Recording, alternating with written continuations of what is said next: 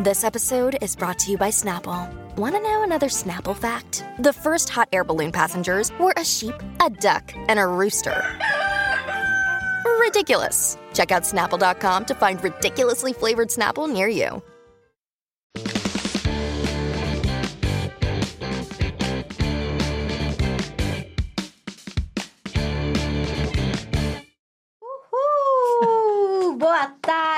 Gente! Que prazer ter vocês aqui para mais um dia cast. Espero que tenha almoçado, esteja almoçando, porque a gente vai ter o que conversar, hein? Hoje a gente, inclusive, vai botar mentiras à prova. Exatamente. A gente tá aqui hoje, Nathalie, pra colocar todas essas mentiras à prova. É isso. A gente A tem que alguém é que entende. Estamos aqui com Jana Viscardi, né? Hum, olá. Muito feliz, amiga, de ter você aqui como co-host. Gente, é uma honra pra mim. Vai virar folguista agora? Então, e aí? E aí? E aí, Dia? E aí, Boa dia? tarde, pessoal. Será que essa pergunta vem Será de um que sim? vem? Será que vem? Eu acho que vem. Hoje estamos aqui, ó, mulheres formadas, diplomadas, que estão falando besteira na internet. Isso! Essa é a, nossa gente mesmo. energia. E a gente trouxe uma convidada mais que especial que faz isso muito bem. Ela não fala só besteira na internet, não, gente. Ela fala, na, na- verdade, ela fala coisas reais, verdadeiras. E ela quebra besteiras na internet com muito bom humor. Com uma dose de atuação. Ela é talentosa, né? Eu amo. Eu, Eu assim, amo. preparada pra usar aquela máquina que ela usa do dinheirinho. Tchá, explodir. Sabe aquela coisa? Eu, eu queria pra mim. Bióloga, DJ, atriz. Mari Kroger! ela é muito. É boa em tudo que faz, né? Maravilhosa. Seja bem-vinda! Obrigada. É um prazer estar aqui, eu tô muito feliz. É uma honra pra gente. Muito bacana você aceitar nosso convite. Seja Ah, mais do que bem-vinda. Muito Diacast. obrigada. Assim, uma carreira estratosférica. Começou, conquistou tudo. Bióloga, DJ, tava na carreira acadêmica, mas também se dividindo com as artes. Isso. E durante a pandemia, criadora de conteúdo. De onde, Mari? Como isso aconteceu? Biológicas e DJ. Vamos começar por aí. Eu acho que é, não é uma narrativa tão bonita do tipo, ai, gente, é que eu tava me permitindo. Não, é que eu quero fazer tudo, porque eu sou maluca, entendeu? eu não conseguia decidir, então eu fazia de tudo. gêmeos. É, não sei. Ah, que aí eu já trago as minhas pseudociências, entendeu, gente? Não, eu, eu sou leonina por teoria, mas eu não sei mais nada do meu mapa astral, porque Tá eu sou ótimo. adotada. Então, Tem tudo isso. não tenho uma- o resto das claro, informações. pois. Porque eu não tenho a hora, nem o dia, nem a- Olha os o local. que a gente não traz, né? Excelente, excelente. Mas enfim, eu me formei em biologia em 2013 e um pouquinho antes de me formar eu já estava trabalhando como DJ. Por causa de um comercial, porque eu também sou atriz. Que Mas é, minha vida é aonde? assim. E isso tudo tava acontecendo aonde? Em Porto Alegre. Muito bem. Sou gaúcha de Porto Alegre. A, a linha de raciocínio, ela não é muito linear, tá? A Vocês gente que me puxa, a gente vai te puxando, só pra É. gente entender em que lugar estamos. Tá, eu sou de Porto Alegre, sou gaúcha e eu, na verdade, comecei a atuar, porque antes de atuar, eu, queria ser modelo. Eu sempre fui meio magrela, assim, Uhum. e eu fui descoberta por uma agência muito nova, com meus 15 anos, só que eu não cresci o suficiente. Aí você faz uma modelo de fotografia. É, daí eu comecei a fazer, na verdade, comerciais. Ah. Comecei a bombar, fazer comerciais, e daí eu fui estudar atuação pra TV e cinema. E eu fiz um dos primeiros comerciais que começou a passar antes dos vídeos no YouTube. Porque Ah, antigamente o gente! YouTube não tinha comercial, né? A gente via o vídeo direto. E eu fiz um dos Áureos primeiros. tempos, Ai, tempo saudade.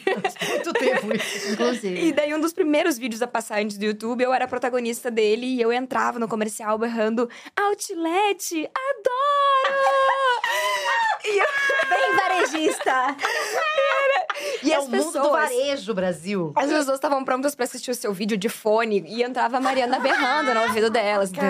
Caramba, cara. Então eu fui muito cancelada no Twitter. Você tá brincando. Juro, isso em 2012, gente. Antes Nem existia cancelamento. Isso, antes de ser Abriu as verdade. portas. O Twitter começou a falar super mal de mim, dizer que se me encontrasse na rua ia fazer sei lá o que comigo, porque que- aquela dentuça, não sei o quê. Você tá brincando. Me xingando de tudo. E Porto Alegre ela é uma grande cidade de interior, onde todo mundo se conhece. Então, uma, um- uma galera de uma casa noturna que tinha uma festa de temática meio trash, assim, que tocava música de seriado, música de comercial, achou que seria genial me chamar pra tocar nessa festa, como, tipo, subcelebridade. tipo, eles me anunciaram como a menina do Outlet Adoro. Mentira. É mentira. É, dizia, dizia Mari Krieger e dizia embaixo a menina do Outlet Adoro, porque ninguém sabia quem eu era. Gente, sério, perfeito, porque você já foi preconizando lá em 2012 tudo. Era, Era, tudo uma meme. visão. ela Ela já era meme. já foi cancelada. E é por isso que eu ela já- era subcelebridade em 2012. E eu- Por isso que eu Por já que cheguei que não apareceu calejada. isso aqui? Por, isso, por que, que não apareceu aqui? Eu acho que tinha que ter na minha bio isso. Exatamente, Mari, criadora de conteúdo, bióloga, DJ, atriz, modelo. Meme desde Meme. 2012. Exatamente. Não, as pessoas faziam montagens com o meu rosto, tinha meme de verdade, assim. Gente, eu acho que. eu- é, 2012 eu tava no YouTube, eu sei, eu devo ter visto. Mas agora não me. Depois vem eu na te mando o vídeo, Eu tu vai não. reconhecer, eu acho. Vamos, e eu acho que vamos colar no meio da programação da dia também pra galera entender. Era um Adorei. outlet, adoro. E daí eu, eu fui, não sabia tocar, cheguei na festa 15 minutos antes, me ensinaram aqui, ó, dá o play aqui, dá o Você play tá aqui. brincando. E eu toquei meio. Sabe Paris Hilton, quando ela tocava e tinha alguém embaixo assim dando play? Foi meio nessa vibe, porque eu não sabia o que eu tava fazendo. Mas eu adorei. Não sei se as pessoas da festa gostaram. Desculpa se você estava lá e foi horrível. Eu me diverti muito. Eu adorei. Não, o teu primeiro, teu primeiro job como DJ, então, na verdade, foi de atriz. É, Você tava exato, atuando. Exato. Né? E daí eu tava lá. Divertindo. Exatamente. Muito sagaz. Muito legal. Arrasou. Não, não Nathalie, fazia é a menor ideia do que eu tava fazendo. E daí eu fui tocando a minha vida como DJ até que a pandemia veio, né? Peraí, mas Ah, como de fingir que você tá apertando play, você conseguiu é. guinar uma carreira? Desculpa, mas aí Então. ficou um gap um pouco Não, grande. até hoje eu finjo. Imagina. As pessoas Você tá aí. milhões. Contrate, Mari, para fazer esse trabalho que é de atriz, como muito bem disse a Nathalie aqui pra gente. Ela, ela, ela, ela envolve a audiência no carisma, na beleza, no Isso, sorriso. é, No é, é só na, é na performance, aqui assim, ó. E bota a mãozinha aqui. Daí eu, eu estava ainda estudando biologia na época, e daí eu me formei na biologia, e nesse meio tempo eu comecei a estudar. Pra ser Ah. DJ, porque eu tava gostando. Eu adorei, porque ela falou assim: nesse meio tempo eu comecei a estudar. Aí, uma pausa, eu fiquei na dúvida se ela começou a estudar para a biologia em si Não, ou tava para acabando ser já, DJ. Eu já tava no momento de não era estudar mais. eu Muito, entregando tudo. ah, muito, não era Porque mais. o meme aconteceu durante a sua faculdade. Isso, foi 2012. Eu me formei no ano seguinte, 2013. Eu cheguei a entrar num mestrado em ecologia.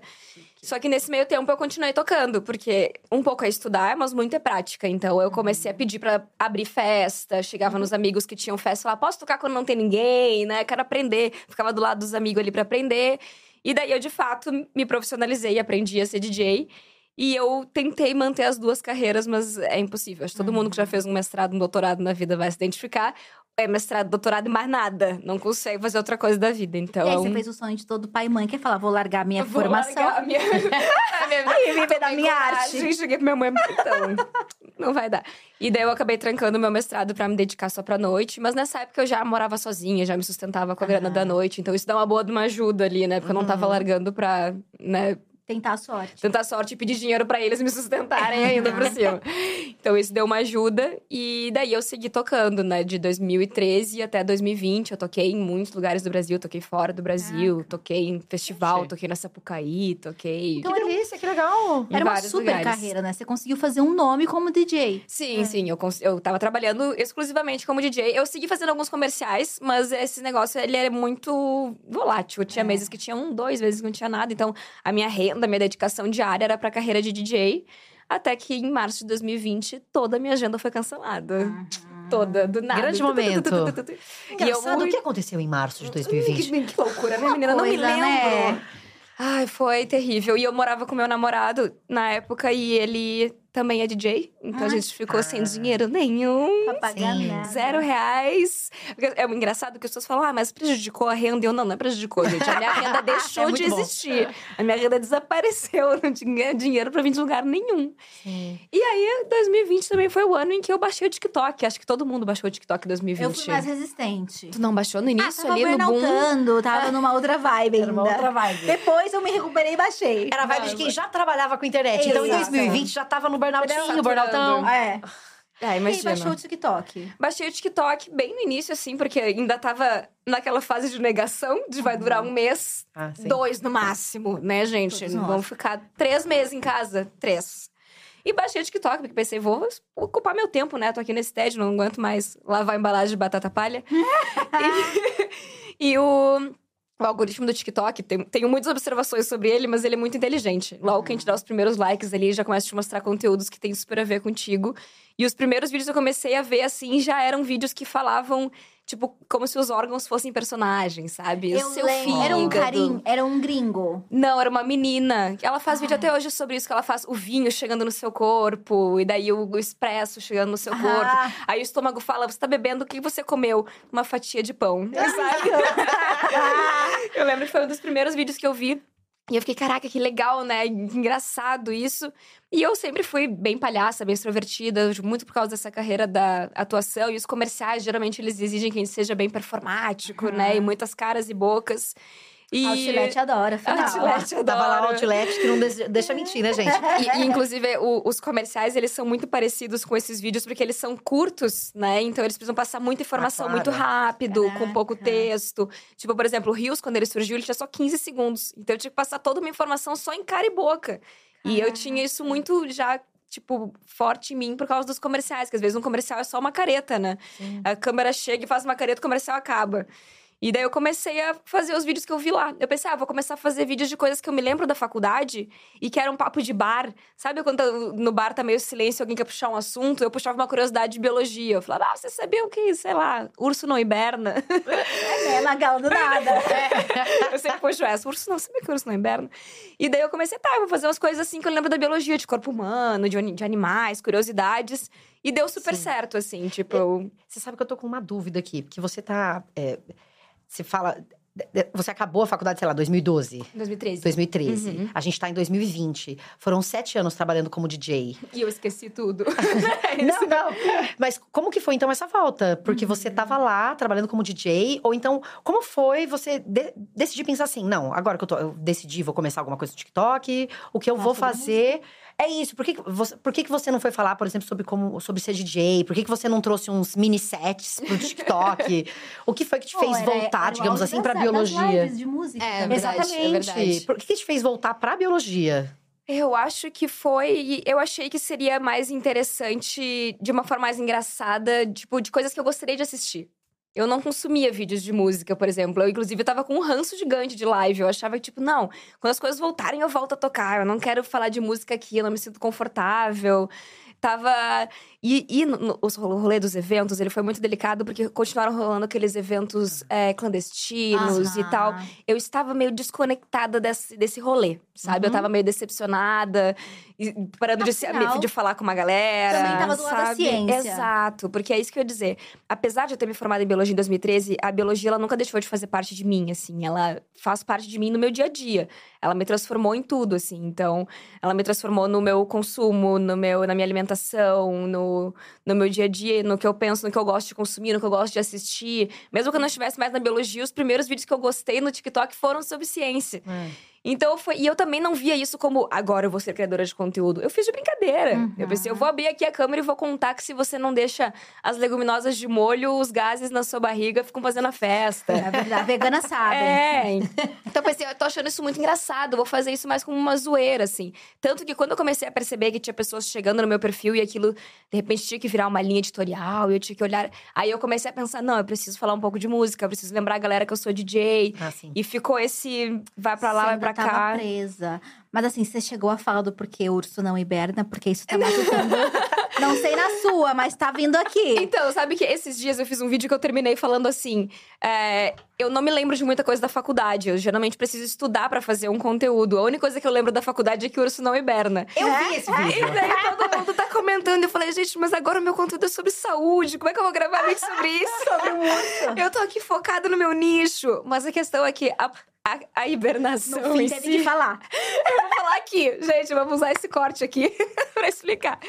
Não, é porque o estado que o urso entra não é caracterizado por hibernação. É só um sono bem profundo. Porque a hibernação, na verdade, diminui muito mais a temperatura corporal, o metabolismo. E o urso, na verdade, ele ainda tá com o metabolismo quente, ele não es- resfria. Ele tá só dormindo pra caramba, mas A ele acorda a gente- qualquer momento. Uma coisa mais humana. É, exato. Você falou. é, porque tem isso também, né? O que, que a gente entende como hibernação? O que, que é hibernar? É, porque é um conceito biológico de hibernação, não é esse. É mas isso. no desenho animado, Eu não tinha a menor ideia, frustradíssima. Entendeu? Mas ainda assim, dorme bastante, É, dá pra dorme. criar Mas identificação. o que hibernam é tipo esquilos, temos outras espécies de animais que daí hiberna mesmo. Esquilo hiberna. Atenção, você que tá aí do outro lado e tá vivendo essa curiosidade, você que pode ter cuspido a sua salada durante esse seu almoço enquanto você nos ouve. Eu não sabia que esquilo hibernava. Tem várias espécies de animais que hibernam, mas ursos, nenhum desses que a gente conhece como urso mesmo, tipo esse pardo, aquele marrom, o panda e o urso polar, nenhum deles hiberna. Tão chateada com você hoje, Mari. Desculpa. E aí, aí foi biologia focada em saúde. Só que a galera quer saber do urso hibernando. Exato. Quando você fez, falou, vou cursar biologia, o objetivo já era falar sobre saúde ou é aquele. Porque eu já quis ser bióloga. Porque eu falei, ai, quero salvar o mundo, Salva as baleias. quero salvar as baleias. Ciências sociais, né? Eu fiquei mais realista, mais dura, vamos salvar a humanidade, que é quem tá destruindo o planeta. Entendeu? Isso. Foi uma vibe meio assim, tipo, mais guerrilha, né? Mas eu lembro que muitas das pessoas que querem fazer biologia muito cedo, né?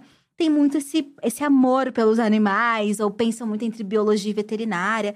De onde veio o teu desejo? Sempre foi a área da saúde? Não, não. Dentro da biologia mudou várias vezes, inclusive, porque a biologia estuda tudo, né? Então a gente te- experimenta todas as coisas e fica ali de um lado pro outro. Quando eu era pequena, eu também tinha essa- esse pensamento meio megalomaníaco de Aham. quero salvar o mundo, quero. É hoje, tem que começar agora. É, vai ser eu, eu vou.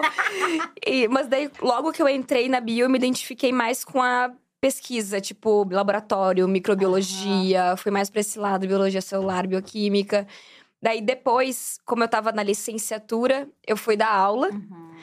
E daí eu percebi que se eu fosse professora, eu ia ter um AVC. E daí eu desisti da licenciatura. Ah, você não, não concluiu a licenciatura? Não, eu, eu, eu mudei a, a, pro bacharel, bacharel. no final do curso. Eu, eu cursei algumas cadeiras, eu fiz a, a- o estágio, mas daí eu mudei pro bacharel.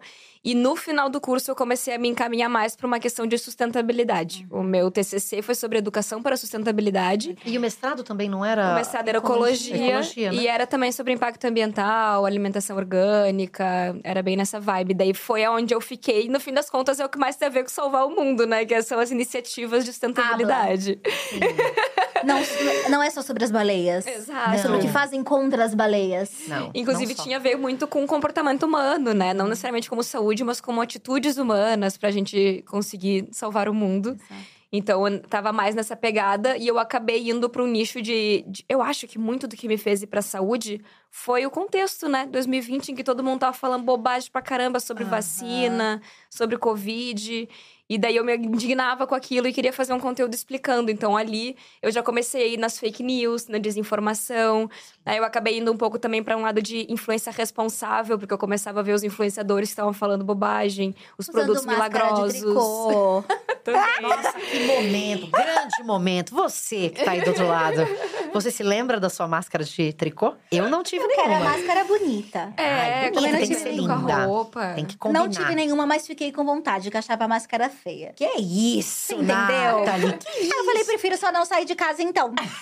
Já que não posso usar uma bonita. Mas sabe que durante a pandemia, enquanto eu não estava trabalhando com a internet e estava sem renda, eu cheguei a fazer uns conjuntinhos de cropped e máscara Ah lá. combinando. Se a bióloga fez. Mas é porque não tinha como comprar PFF2 nessa época. É porque lembra que esgotou tudo de todos os lugares? A, a máscara de tecido era a única que tinha. Não, é, no começo, grande- na verdade, nem existia essa coisa da E o PFF2, grande só pelos Exato. profissionais de saúde. Exato, a gente não tinha ideia. E daí não, e a fizeram- máscara era 70 reais. Exato. Eu tenho até hoje, é, tava inclusive me lembrando disso. Eu tenho até hoje várias máscaras de tecido em casa. E no- logo no começo da pandemia, meu marido ficou gravemente doente e a gente precisou sair de casa para ficar numa UTI no hospital. E a minha sogra trouxe uma PFF2, uma N95. ela veio dentro de um Tupperware de plástico. Era, parecia assim, quase foi colocada em um pedestal. assim. tipo, só Essa. ela usava para ir ver o meu marido no hospital. Era uma coisa assim. É, não, eu isso, a fazia de tecido, de mas de tecido. tecido triplo, assim. Tipo, eu comprei o tecido e tal. E a ideia era que eu, eu pegava camisetas que eram usadas. E eu cortava a parte de baixo delas pra ela virar um cropped, fazia a bainha. E eu usava a parte de fora pra máscara ficar bonita, mas dentro era um tecido novo. Ai, super sustentável. Muito chique. E daí eu comecei a vender pra fazer dinheiro. Então, Sim. as máscaras aí fizeram parte da minha história. Então, seu Total. trabalho com a criação de conteúdo começa porque você achou legal, tava desempregada mesmo. É, com tempo livre pra caramba. Com tempo livre, então vou fazer máscara. Então você meio que começou empreendendo. Por Nossa, quanto eu tempo? comecei, eu fiz de tudo, na verdade, porque eu tava desesperada, assim. Então, eu comecei, por exemplo, eu não consegui, eu não podia tocar e as, essas festas online às vezes não tinha cachê envolvido, porque também não tinha ingresso, não tinha como pagar o Festa DJ. online. Festa online. eu toquei, lembrança. sabe no quê? Num drive-in. Os carros, as pessoas dentro dos carros e eu tocando. E elas dançavam? Ah, era estranho. Ah, Elas buzinavam. Destruindo seu set. Não, mas eu falava, agora todo mundo buzina, agora todo mundo liga o farol. Gente, esse Diacast é um momento histórico. Esse- é- essa peça que É nós estamos construindo hoje, isso vai ser usado nos livros de história. É porque, veja, é a festa, é o drive-in. Eu tô impactada. Foi muita loucura. E daí eu tava fazendo tudo, mas essas coisas de DJ geralmente não tinham grana envolvida, porque não tinha ingresso e tudo mais. Eu comecei a fazer playlist pra marcas numa curadoria musical. E eu já sacava um pouco de, tipo, de Canva, dessas coisas de redes sociais. Então eu fazia um social media de vez em quando pra alguém, né? Porque, na verdade, antes da pandemia, eu já tinha feito uns dois cursos de redes sociais, porque eu queria profissionalizar minha página como DJ. Então eu já sabia mexer em CapCut, eu já sabia mexer em Canva. Tinha gente que não sabia. Nesse momento, na pandemia, tava todo mundo indo muito pra online, né? Quem tinha marca, quem tinha negócio. E daí eu comecei a oferecer esses serviços também. Aí eu comecei a fazer as máscaras também. Eu abri um brechó, tipo... Tudo. Tentei tudo pra conseguir continuar pagando meu aluguel e não precisar voltar pra casa da minha mãe. Caraca. E deu certo. Só que daí logo. Não demorou muito pra, pra criação de conteúdo começar a dar um dinheirinho, assim. Porque também tava muito em Ah, foi alta, né? rápido. Foi. Mas, mas, tipo, bem pouco, né? Começou com pouco, mas, mas foi rápido. Assim, tipo, logo que meus vídeos. Porque os primeiros rios que eu fiz já viralizaram, assim, milhões. Caraca. Porque- E tava no auge, no surgimento do Exato, Reels, né? tipo, o Instagram tava impulsionando muito e eu cheguei com uma informação super curiosa, usando uma música do momento, eu já sabia as estratégias, porque eu tinha estudado antes da pandemia. E daí viralizou, e daí, tipo, sei lá, no terceiro, quarto vídeo já veio uma marca. Quanto que você me cobra pra fazer um Reels? E eu, não sei, 50 reais? Meu Deus. Acho que 50 Acho valeu, que hein? 50 Acho que é bom. É bom, já fazer o mercado aí da semana. Dá pra comprar. Mas é, eu fiquei pensando, né? Você começa a fazer esses vídeos relacionados, focados na saúde. Você falou, ah, esse é o meu nicho. Uhum. Você entende hoje que você tem um lugar muito marcado ou você acha que você pode ampliar? Por exemplo, se você quiser voltar a falar de questões relacionadas à ecologia. Como é que você sente isso pra você na sua carreira hoje? Então, é que eu acho que eu já faço e falo coisas demais. Porque eu já eu quero muito falar sobre a minha carreira de DJ também. Principalmente porque eu gosto da ideia das pessoas me humanizarem e verem que eu também tenho uma vida normal. Que eu Não tá lá só bebo, que eu vou pra ensinar. festa, sabe? Que Sim. eu não quero ser vista como, tipo, uma guru de saúde, que faz tudo certo. Sei lá, o Drauzio Varela, assim. Que, é um que cara veio muito aqui assumiu que é correto. cachaceiro. Ah, é? Aham. Gostamos assim. Beijo, Drauzio. Beijo, Então, Drauzio, eu- querido. Eu quero, eu quero que as pessoas vejam que eu sou real e que eu faço merda pra caramba e tá tudo certo. Eu gosto dessa narrativa do DJ. Aham. Então eu já tenho que falar ali que eu sou DJ. Aí eu já falo de saúde, de produtos milagrosos e eu também falo, eu tenho um personagem lá que é um anjo da guarda, que fala sobre as coisas que as pessoas fazem de errado com a sua saúde. Então, tipo, eu já sinto que eu sou plural demais. Sei. Então, pelo menos na ciência, eu tento ali focar mais no no que eu vejo principalmente que tem muita desinformação. Aham. Sabe? Que é a saúde, que é o produto milagroso, que é os coaches de nutrição e educação física falando o que querem. Água de As cocô. blogueiras, água de cocô. Gente, sério. Explica a água de cocô pra gente, porque eu fui pega. Porque eu sou uma pessoa muito ressecada, gente. Então, quando eu vi esse vídeo, quando eu fui impactada por esse conteúdo maromba, porque veio desse nicho, nasceu aí essa fake news, né? Nasceu, nasceu. Que não é nenhuma tão fake news assim. Não, eu acho que eles só deixaram no ar pra, tipo, ah, vamos deixar a galera fazer um buzz e a gente não vai explicar muito. Explica a água de cocô também pra gente fazer um corte legal. Restando o dia estúdio pra falar de água de cocô. Grande momento. Beijo, mãe. Beijo, pai. Não é água de coco, gente. Não, é cocô mesmo. Chuca é o nome desse corte. A gente já vai deixar pronto aqui, ó. Beijo, família. Claramente, muitos gays no Switcher. É isso aqui. Ai, tô chorando. É Mas muita enfim. emoção mesmo ficar aqui com a gente. O Jaquete é isso. Começou a viralizar uns cortes de uns médicos, nutricionistas, coaches de educação física, enfim, em que eles falavam para as pessoas que se elas estivessem tomando pouca água, elas estão tomando água de cocô, porque o corpo delas precisa tirar água de algum lugar e tá tirando água do cocô. E daí ele acaba a explicação ali. Ele fala tipo, você vai querer emagrecer tomando água de cocô? E tem pessoas que foram ler e falaram, você vai estar suando também água de cocô. E daí começou a fake news, entendeu? Porque daí não conseguiram parar ali. Eles tiveram Não, que gente, seguir. E daqui a pouco as pessoas entendem tão errado que estão vendendo água de cocô. Sei lá onde isso ia parar, entendeu? Tipo, tinha amiga minha mandando mensagem preocupada. Amiga, será que eu estou cheirando a cocô? Não, pelo amor de Deus, gente, não é possível. Juro. E eu, eu tentando não rir, porque eu pensando, tá, calma, a pessoa não tá entendendo. Vou tentar explicar de forma séria. E da primeira vez que chegou em mim, eu abri o story e falei, gente, pelo amor de Deus, né? Isso é ciência básica. Só que daí as pessoas começaram a responder, não, Mari, explica aí, porque a gente não sabe realmente como é que é isso. E daí eu expliquei. A questão é que eu até fiz assim no meu vídeo. Ah, tá viralizando aí a história de que você tá tomando água de cocô. E é verdade. Não, puta, então e deu isso, encerra o vídeo. Tu, esse vídeo é vendo créditos. Daí eu falo, mas calma, se você tá tomando muita água, você também tá tomando água de cocô. E daí corta o vídeo de novo. Porque todo mundo tá. Porque, na verdade, a água, ela faz o mesmo trajeto dos alimentos dentro do nosso corpo. Ela vai lá pro estômago, depois pro intestino delgado, intestino grosso. E lá no intestino grosso, ela é absorvida do bolo fecal. Então, o nosso corpo tá sempre tirando água do cocô. E tá tudo certo. Eu acho que o problema tá. Por quê? O pessoal decidiu falar sobre isso, aí entro eu, que tô interessada na questão do discurso.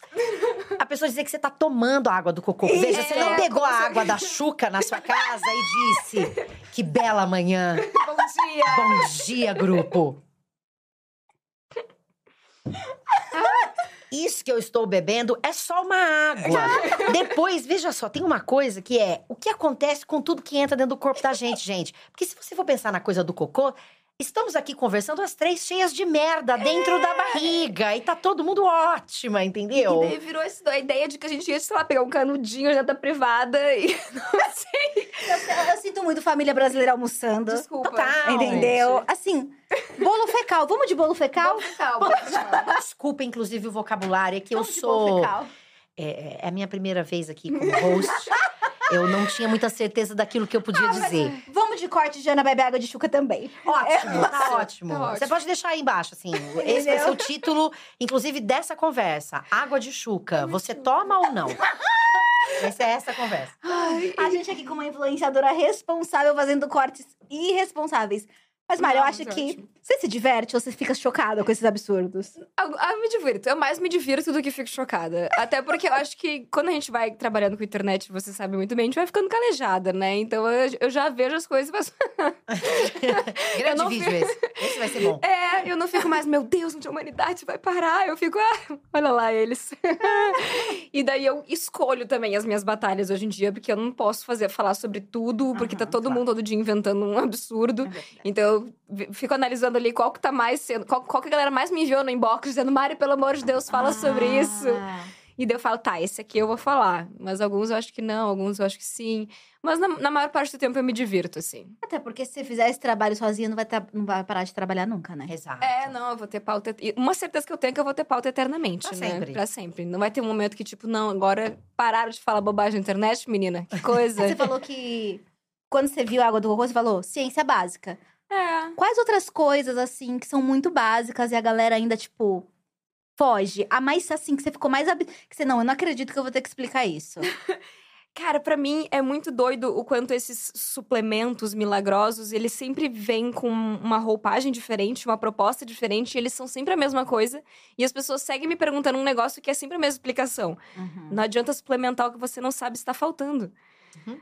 Né? Tipo, a grande moral do suplemento é esse, assim, ah, você acha que tá com uma deficiência vitamínica, você faz um exame pra descobrir que tá faltando ferro e vitamina D. Aí você suplementa essas duas. Não faz sentido nenhum tomar um polivitamínico com três, trocentas vitaminas que vão só virar o xixi caro. Isso, grande xixi, grande momento. E, e toda semana parece que surge um suplemento novo com alguma As nova gominhas, né? promessa. As gominhas, é a gominha pra dormir melhor, e daí a outra é pro cabelo, a outra é pra pele, a outra é pra estudar. E todas elas, na verdade, você vai olhar e é uma grande mi- mistura de várias vitaminas que provavelmente você não precisa. E se você precisa, elas não têm o suficiente pra corrigir. Sim. Porque quando a gente tá com deficiência, a gente tem que tomar uma dose cavalar, assim, pra conseguir corrigir.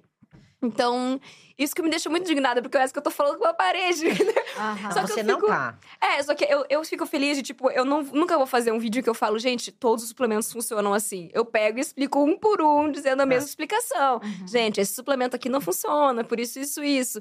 Mas eu acho, eu fico meio pensativa sobre como que as pessoas ainda cogitam que isso funcione, sendo que eu já falei várias vezes, não, gente, não é bem assim. Mas veja só, é, por mais que você diga algumas coisas, tem coisas que a gente simplesmente não quer fazer, você desculpa. Tipo, Por exemplo, vou te dar um exemplo. Eu já sei o que tu vai falar. Você sabe, não sabe? É assim, eu tô aqui muito tranquila, comendo um lanchinho, naquele pedacinho mais gostoso. O que acontece com esse lanchinho? Você que tá em casa almoçando, de repente caiu aquele tomatinho cereja no chão. Ah, não. Que que eu você achei pensou? era outra coisa. Não, mas isso Eu cê- contei, fiquei não deu cinco. Mas não deu essa- cinco segundos. mas Então eu eu defendi. lá. Não, essa eu fiquei surpreendida. Eu defendi. Sabe o que eu achei que tu ia falar? Do vinagre. Essa eu continuo usando em casa. e eu Vamos tô segurar, ótima. vamos segurar essa. Vamos primeiro pra dos 5 segundos, porque me surpreendeu. gente. Quando você soltou a dos 5 segundos, eu falei, Lá Fudeu. ela.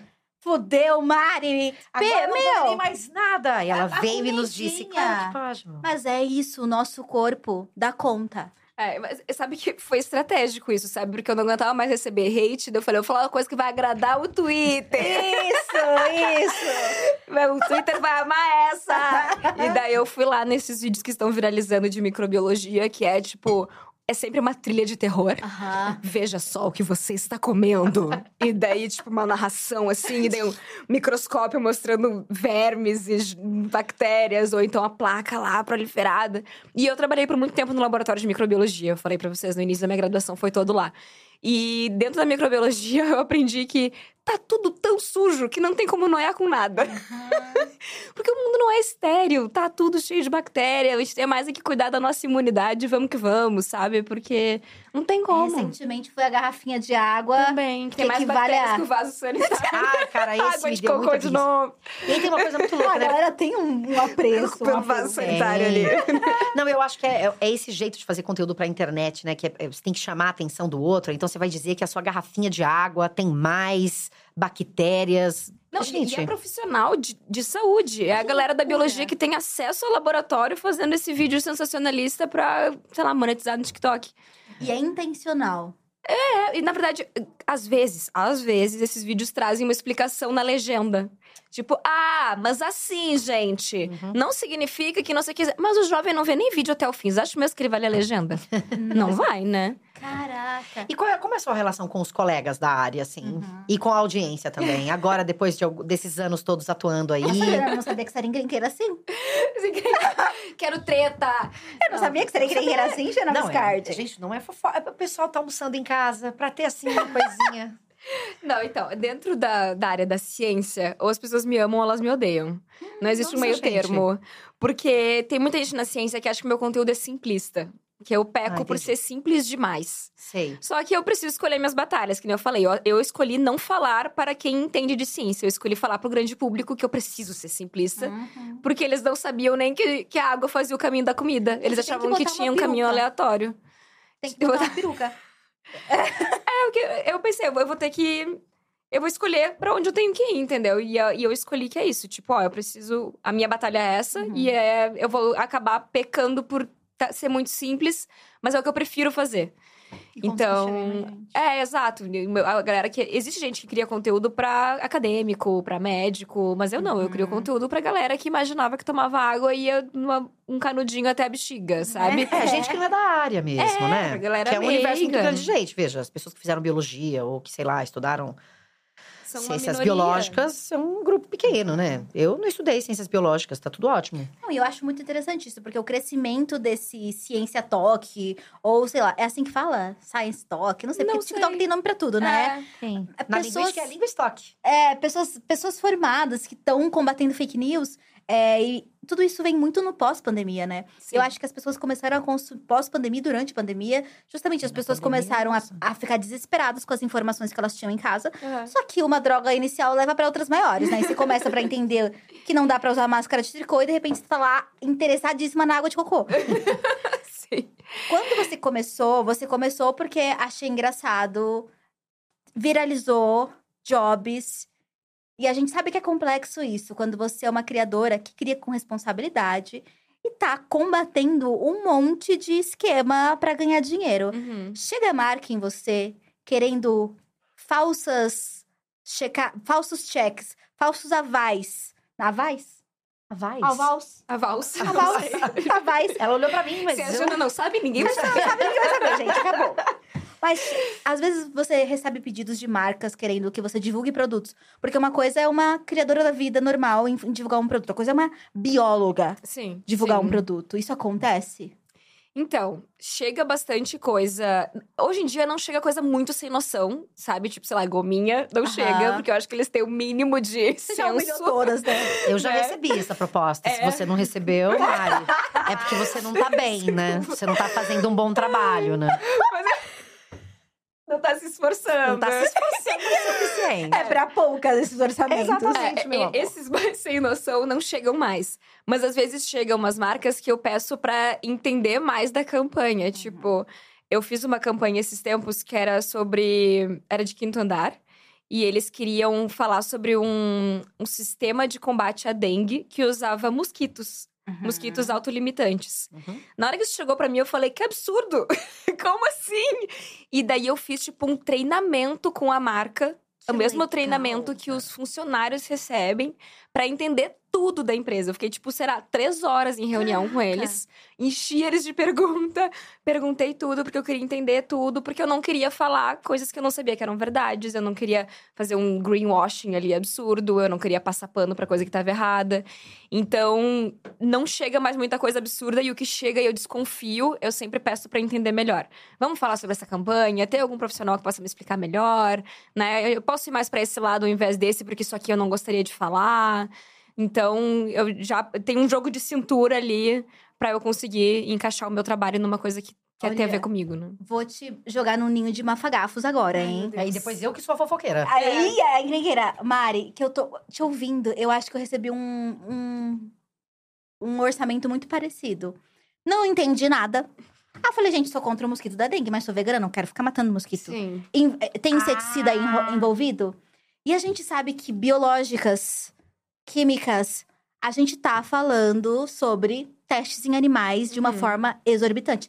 A gente tava hoje aqui também. Hoje aqui não. A gente estava recentemente aí com a doutora Monalisa Nunes, que fez outra entrevista com a gente sobre empreendedorismo. E é isso, ela é uma dermatologista vegana que atende numa clínica voltada a cuidados naturais. E você é uma pessoa vegana Uhum. como é que a pessoa vegana dá conta de entender os avanços da ciência, as necessidades de, sei lá, informação e transformação, e ainda assim é uma pessoa vegana, porque quando eu falo disso superficialmente, é como se eu fosse uma terraplanista. Mas essa é uma batalha que eu escolhi não lutar. Eu falo bem menos sobre o veganismo. O meu veganismo eu falo nos meus stories pra quem me segue. Sei. Porque é a tua vida. No Rios ali, que vai pra muita gente. Essa batalha eu escolhi não lutar, porque eu já porque- recebo muito hate, muito ódio. Tu tinha até me perguntado antes ali como era minha relação com o meu público, e também uma relação bem de amor e ódio. Ou as pessoas me Caraca. acham uma chata, insuportável, ou elas adoram diva sensata, só acerta, nunca errou. E é bem perigoso isso, né? Porque Exato. o Twitter, numa semana, ele te exalta, na outra semana, ele te joga no lixo. Ai, aprendeu rápido, né? É. Dois anos, né, amiga? foi Não, muito rápido. 2020, 23 anos. É muita terapia, né? To- Toda vez que eu sou cancelada no Twitter, eu faço terapia extra. Eu falo, olha, bom, aconteceu de novo. e daí eu vou aprendendo. Mas é isso, eu decidi falar menos sobre o veganismo, porque sim, atraía muito ódio. E eu também tenho lá os meus poréns dentro da minha agência, por exemplo, né? Quando chega alguma marca pra falar comigo, ah, eu só faço com marcas que tenham selos de vegano, cruelty free, mas eu nem coloco isso em pauta no vídeo. Ah, tá. É uma coisa Entendi. que eu não trabalho, mas eu não trago essa pauta, porque daí eu acho que também vai acabar gerando um buzz que não vai ser positivo. Às vezes as marcas também não querem muito falar sobre isso, porque elas Isso é sabem que muito vai legal. atrair isso. Ah, Você né? ser e não necessariamente divulgar. É, então. ah, é, eu me perdi no foco não, é da exatamente pergunta. isso. É como é que você equilibra. Ah, tá. E Essas outra coisa que eu ia dizer também é que, pra mim, é muito claro que o, veganismo, por definição, ele é sobre a gente ir até onde é possível e praticável, né? E eu acho que isso entra daí no que vai. O que é possível praticável pra ti pode não ser o mesmo possível praticável pra mim. Exato. Então, por, por isso que muitas vezes eu vou precisar ir numa reunião com a marca pra entender aonde aquilo me fere, né? Ah, não, isso aqui é demais pra mim, aqui eu não consigo ir. Não, aqui já é uma coisa que faz sentido, né? Eu recebo muita pergunta, por exemplo, sobre vacinas e remédios.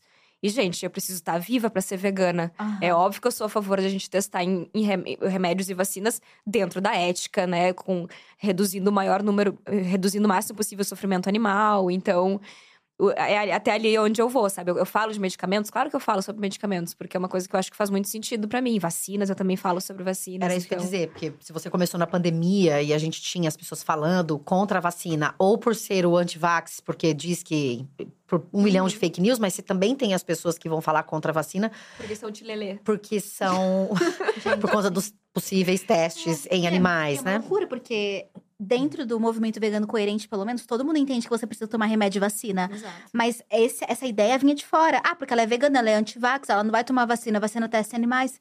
De repente, você tem uma ideia programada sobre justamente as suas concepções e posicionamentos, né? Uhum. E eu fiquei tipo, claro que não, gente, se vacina. Nossa, que incoerente, mandando as pessoas se vacinarem.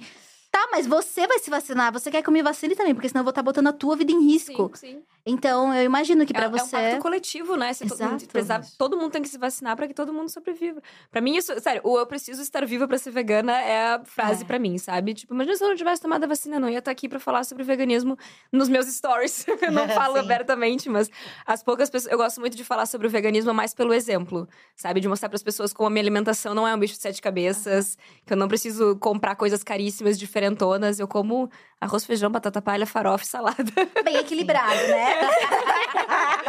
Bem fit, né, meninas? Não, e é interessante você falar isso, porque é, ser alguém que produz conteúdo na internet não precisa significar você falar sobre tudo. Uhum. O que você é, o que você vive na internet. Exatamente. Você pode trazer alguns recortes nos stories. É interessante pensar essa segmentação das diferentes redes, né? Então, você falou um pouco da sua presença no Twitter, falou do TikTok. Mas quando você falou do. É, sua presença no Twitter. Presença de Mari no Twitter. É, e falou também sobre essa. sua- como é que você tá lá no Instagram. E eu adorei você falar, ah, isso eu trago um pouco nos stories, porque Aham. é isso, você- a gente vai segmentando mesmo. Ah, em que espaço eu falo sobre que coisas, né? E isso pra você tá de boa? Como que é a sua relação com as diferentes redes? Eu- você tá eu em todas, tenho- não tá? É, Não, o Threads eu abandonei. Vocês abandonaram? Ah, Abandonei. nossa, Não abro faz eu já semanas. nem me lembrava que existia. Não tem trend topics, não funciona. Não, tava cheio de falhas. Eles precisam dar uma boa arrumada lá. E eu acho que a gente só vai migrar pra lá quando o Twitter. de- Ah, não, já deixou de existir, né? É, eu não ia dizer quando o Twitter mais. X.com. Eu, eu vi um tweet Twitter. do. Um Twitter do Juve esses dias que ele falava assim.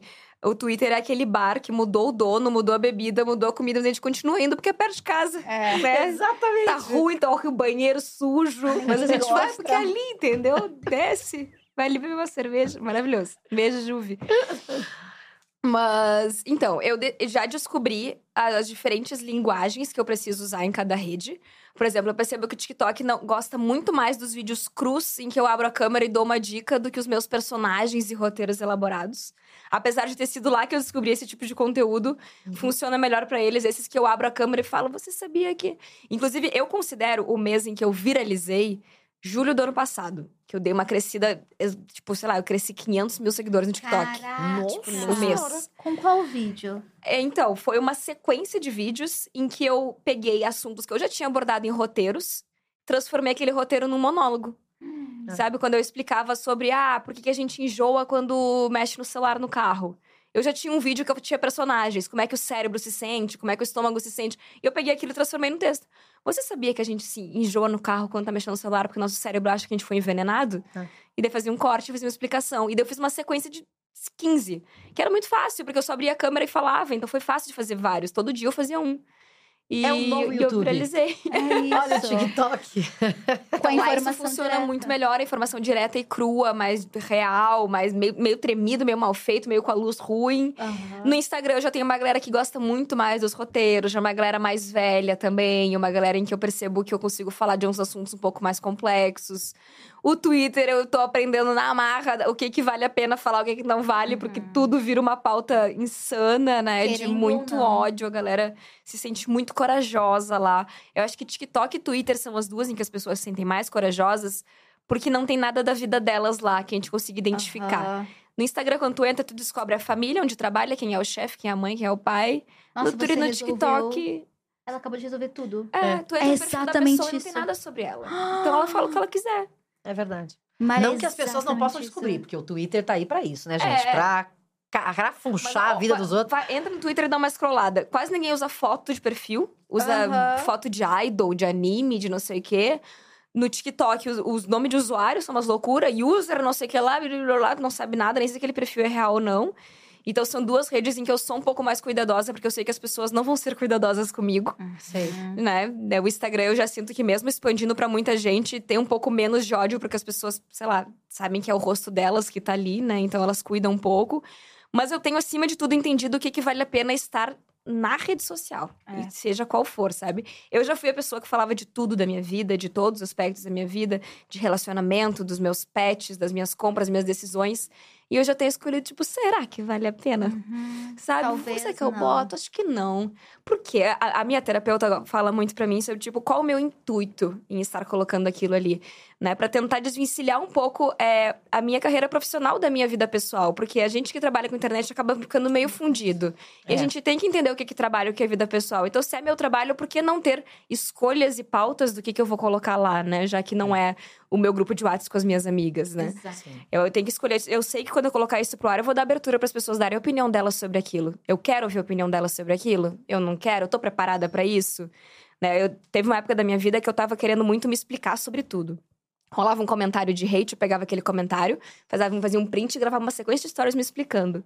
E ela falou, mas ah, eu, eu não acho errado que tu te explique. Mas qual é o teu intuito com isso? Tu vai realmente passar um ensinamento? A gente vai ter uma reflexão? Ou é só pra tu te sentir melhor? É Ou é só um lance de ego, né? Tipo, e daí é verdade, não vale a pena. Deixar aquela pessoa lá falando sozinha, uma preguiça positiva, sabe? Tipo, Ela "Ah, não quer não. ser ensinado também, né? Exato. Será que ela quer? Será que vale a pena? Será que ali E nos meus nem é stories. sobre isso, né? Sobre ensinar o outro nem É. nada. Mas acho que às vezes as pessoas estão só falando as coisas sem pensar muito que tem gente ali do outro lado, né? Eu gosto muito da ideia de que fala mais sobre a pessoa do que sobre mim, né? Uhum. Tipo, colocar as frustrações dela ali pra fora, sabe? Sim. Quando elas querem me criticar por alguma coisa. Eu recebo muito comentário de quem é você pra falar sobre isso, se você não é médico ou nutricionista ou algo do tipo. Existe uma hierarquia, então. Existe, existe. E ela é pesada. É. É, e, e é muito doido porque eu explico as coisas e daí as pessoas vêm com os mesmos argumentos. Porque daí eu explico que, na verdade, a minha formação, ela não diz nada. Né? Eu, não é porque eu sou bióloga que eu tô falando aquilo, é porque eu estudei e trouxe boas evidências. Então, mesmo que eu não fosse formada em biologia, se eu soubesse estudar aquilo ali, eu poderia estar falando sobre aquilo. Mas as pessoas continuam res- respondendo as mesmas coisas. Ah, você está falando aí que não é pela, pela formação que a gente deve acreditar em alguém. Então, por isso mesmo que eu não acredito em você, porque você é só bióloga e não nutrici- E eu, meu Deus, não é possível que eu expliquei tudo, você entendeu isso. Vê o vídeo de novo. que no vídeo eu explico isso. Eu falo, gente, eu- eh, tem gente de todas as áreas falando merda, sabe? Tem. Tinha médico antivacina. Tinha médico. Continua tendo, inclusive. Ivermectina, né, Ivermectina. gente? Então, tipo, eu acho que o médico é o top, né? Todo mundo sempre acha que o médico é a verdade absoluta. E, inclusive, é um assunto muito delicado, porque, por um lado, eu sempre falo nos meus conteúdos assim: ah, antes de você tomar o suplemento X, consulta um médico. Vamos ver com ele quais são os seus sintomas, né? Porque às vezes, dependendo do diagnóstico, é vitamina, ou é um remédio, ou é alguma coisa assim. Em compensação, eu também tenho vontade de dizer, gente, médico não é verdade absoluta. Tem muito médico falando bobagem. E daí eu fico numa sinuca de bico, porque às vezes a pessoa tem acesso a um único médico, que é aquele E médico do postinho lá que fala com ela. Como é que eu vou dizer pra ela que talvez ele esteja falando uma mentira, sabe? Então é muito delicado. Eu gostaria muito que todo mundo pudesse ouvir, sei lá, cinco opiniões médicas antes de poder fazer alguma coisa, mas não é a realidade, né? Então. Não, e mesmo o, o- o super médico, né? A quantidade de médico que tá rachando de ganhar dinheiro com umas fórmulas Aham. absurdas um- e um conteúdo também bem sensacionalista e tal. Então, é, é- não, Eu não acho é que, óbvio. Que talvez o segredo seja, aos pouquinhos, a gente ir tornando as pessoas mais críticas, mais Aham. questionadoras, Exato. né? Mais duvidando ali. Não que elas tenham que ser agressivas com os médicos, como tá rolando agora, de tipo, tem que me pedir esse monte de exame aqui porque eu quero fazer. Não, isso não. Mas eu acho que a gente tem que duvidar mais das coisas. Exato. Das promessas, da- dos- das fórmulas, do- da- das estratégias. Ah, eu criei um método que ninguém mais sabe. Ou Uhum. a indústria farmacêutica não quer que você saiba e eu sei. Uhum. Todas essas coisas muito fenomenais, sabe? eu As queria que as... milagrosas. Exato, eu queria que as pessoas tipo, que fossem um pouquinho mais tipo, será mesmo? É, e eu acho É. que quando a gente fala sobre coisas muito sérias e que impactam muito na forma como as pessoas se relacionam com a vida delas ou com a saúde delas, existe essa responsabilidade que parece que vai do começo ao fim.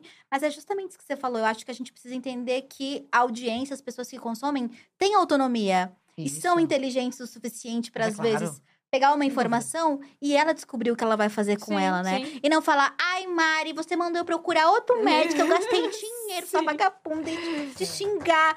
Porque isso é real. Eu já passei por isso também, de produzir conteúdo sobre questões raciais. E a pessoa, ai, Nathalie, eu li esse livro, eu estudei isso, e agora eu só sofro porque agora eu entendo muitas coisas. Eu fiquei.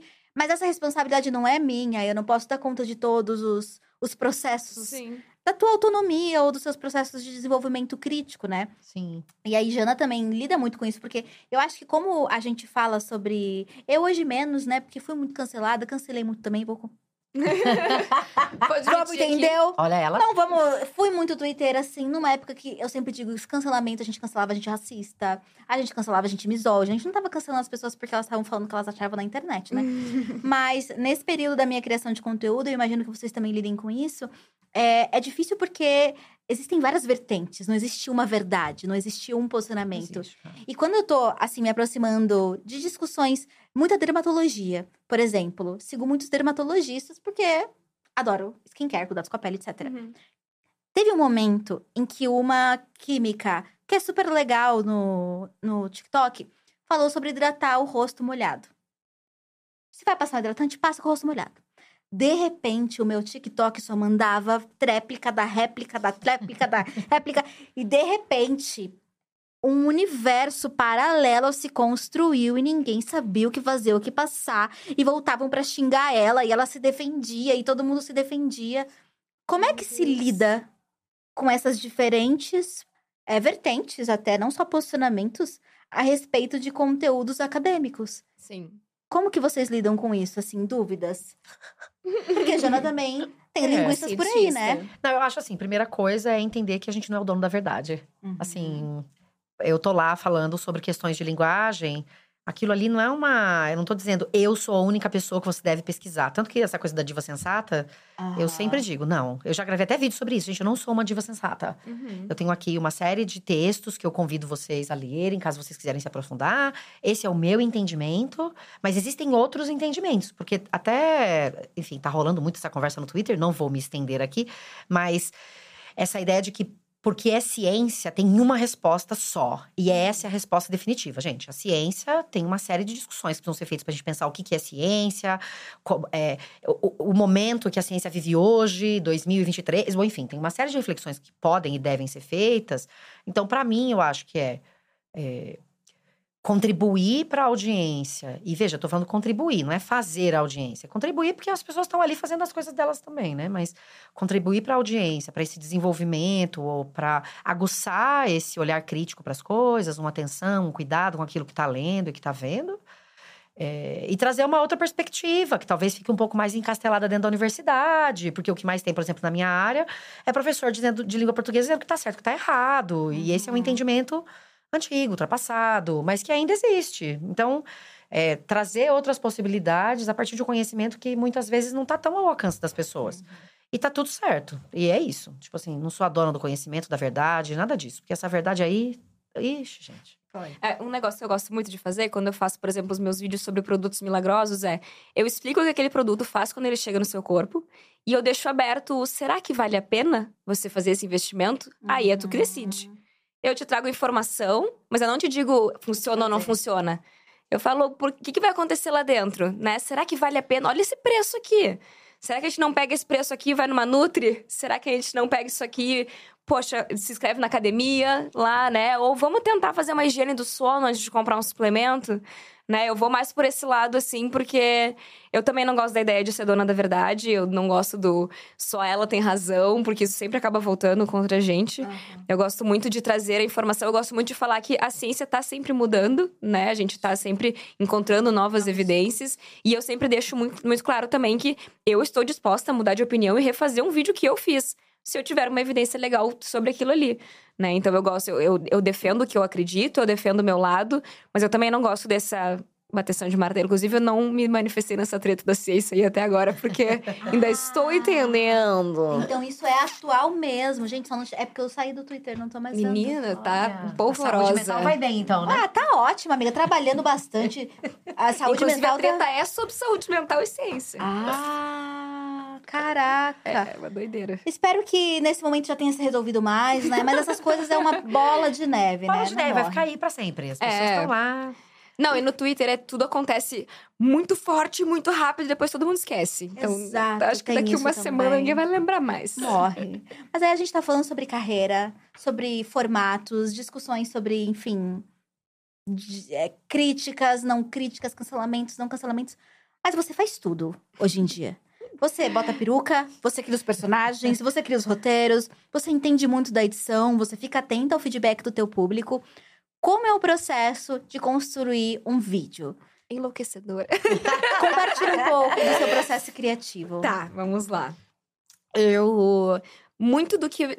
Do- dos meus conteúdos vem da, da audiência, né? Grande maioria deles, porque eles são meu melhor termômetro. Porque às vezes eu acho uma coisa super interessante e ninguém quer saber daquilo. Então, a gente quer muito.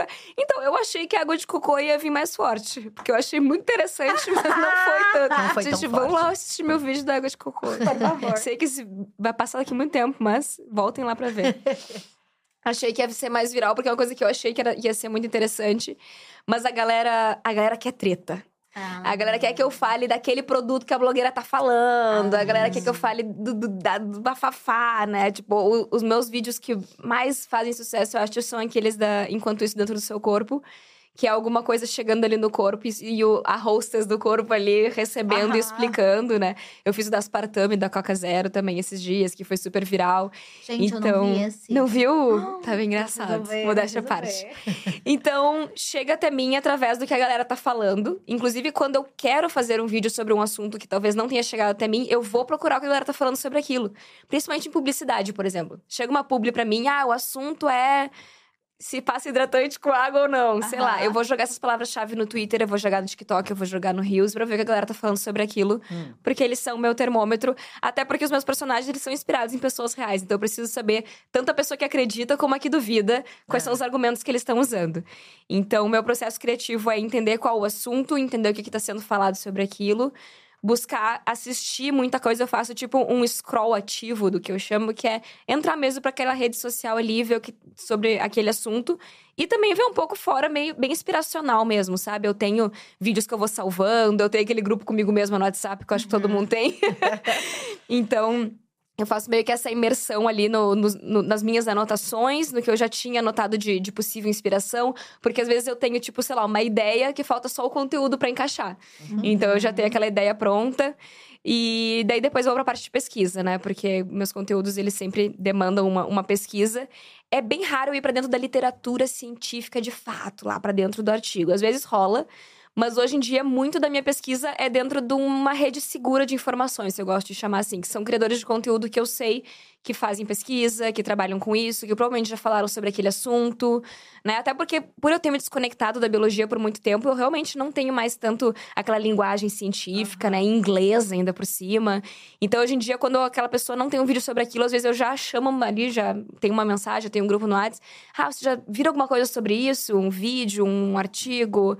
Então, hoje em dia eu já tenho essa rede ali pra conversar e daí eu estudo em cima daquilo, vou pra dentro de um livro se precisar, pra dentro de um artigo se precisar, traço ali todas as informações que eu preciso e vou pra criação do roteiro. Eu gosto sempre de antes de criar o roteiro dormir em cima dessas ideias. Hum. Tipo, real assim, científico, viu? Sabe aquele negócio que a gente ouvia dos professores de não adianta estudar meia hora antes da prova, tem que estudar na noite Aham. anterior? É verdade, as nossas conexões neurais, elas são feitas durante o sono.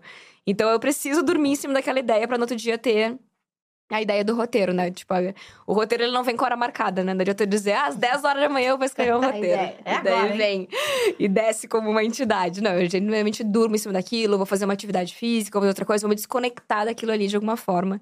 No dia seguinte eu escrevo esse roteiro e daí depois vai pra toda a parte de execução, que também sou eu que faço, né? Se vai ser o personagem, que roupa que ele vai usar, se vai ter peruca, se vai ter bigode. Eu tenho um vídeo da água alcalina, que eu fiz toda uma roupa azul pra ela, assim, pra ela ser tipo uma super heroína, assim, que esvoaçante.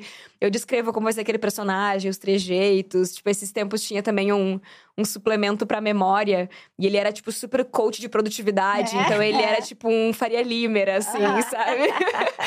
e daí eu quando eu decido como vão ser os personagens, eu também vou fazer uma pesquisa daquele personagem. Tipo, eu fui assistir uns vídeos do Porta dos Fundos que o Gregório do Vivier sempre faz um paulista Faria Limer. eu fui Ah, fazer sim. uma imersão, ele faz É muito muito, bom, bem, ele é inclusive. maravilhoso. É. Tipo, meio humano, sabe? Essas jeitinhos de um falar. quezinho de Porto Alegre, né? A gente só junta. Exato. É, Tem, existe um Faria Limer em toda a cidade, eu acho. Total. Só que vai mudando o nome. Infelizmente. Aí eu, eu vou lá e descrevo esse personagem. E daí a parte de captação, né? Por exemplo, esse Enquanto Isso Dentro do Corpo, ele é um chroma key, então ele é um pouco mais simples. Mas geralmente também tem cenário, objeto de cena. Eu tenho um personagem que é o juiz, então ele tem, tipo, martelo. Ele tem a roupa que eu costurei. Porque, né?